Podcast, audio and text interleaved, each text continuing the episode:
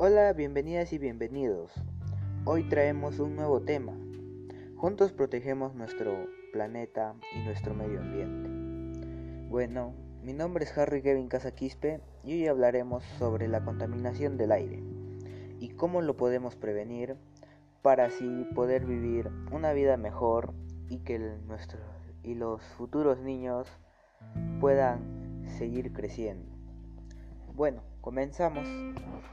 La contaminación del ambiente es un problema que nos afecta en, estos últimos años, ya que como vemos, el ambiente es el que nos rodea, plantas, animales, herbívoros, carnívoros, hasta incluso nosotros. Y pongamos que uno de ellos se esfumara, no podríamos vivir a gusto con otro o sin otro, ya que habría un desequilibrio total. ¿Cómo podemos hacer que nuestro medio ambiente esté mejor? Pues no botando basura, ya que eso afecta al aire y a las plantas, eh, ya que el aire es la forma de vida, es la forma que nos da vida a los seres humanos y a todo ser vivo.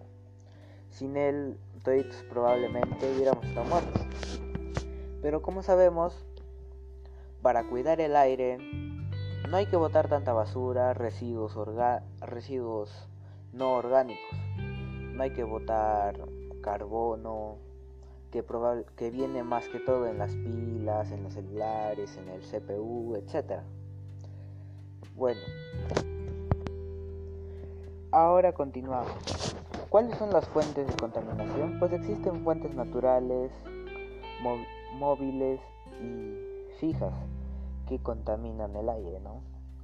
En las fuentes naturales tenemos a los gases que emiten los animales, el metano, probablemente el excremento también, emiten gases, son metano y, y contaminan al medio ambiente. Ahora, ¿cuál es la contaminación de los seres vivos y el ambiente? Pues son las fuentes que tienen u origen y entre nosotros, entre nosotros, como pueden ser los carros, son contaminantes extranjeros, como decirlo, ya que contaminan con el aire, el humo que emiten, eh, que emiten. y eso da, da origen a que tanto personas como animales o el medio ambiente pierda un poco de aire, ya que sin él no viviríamos nadie. Como sabemos, el aire es una metodología que está empleada para todo ser vivo, bacterias, insectos, todo, todo ser vivo.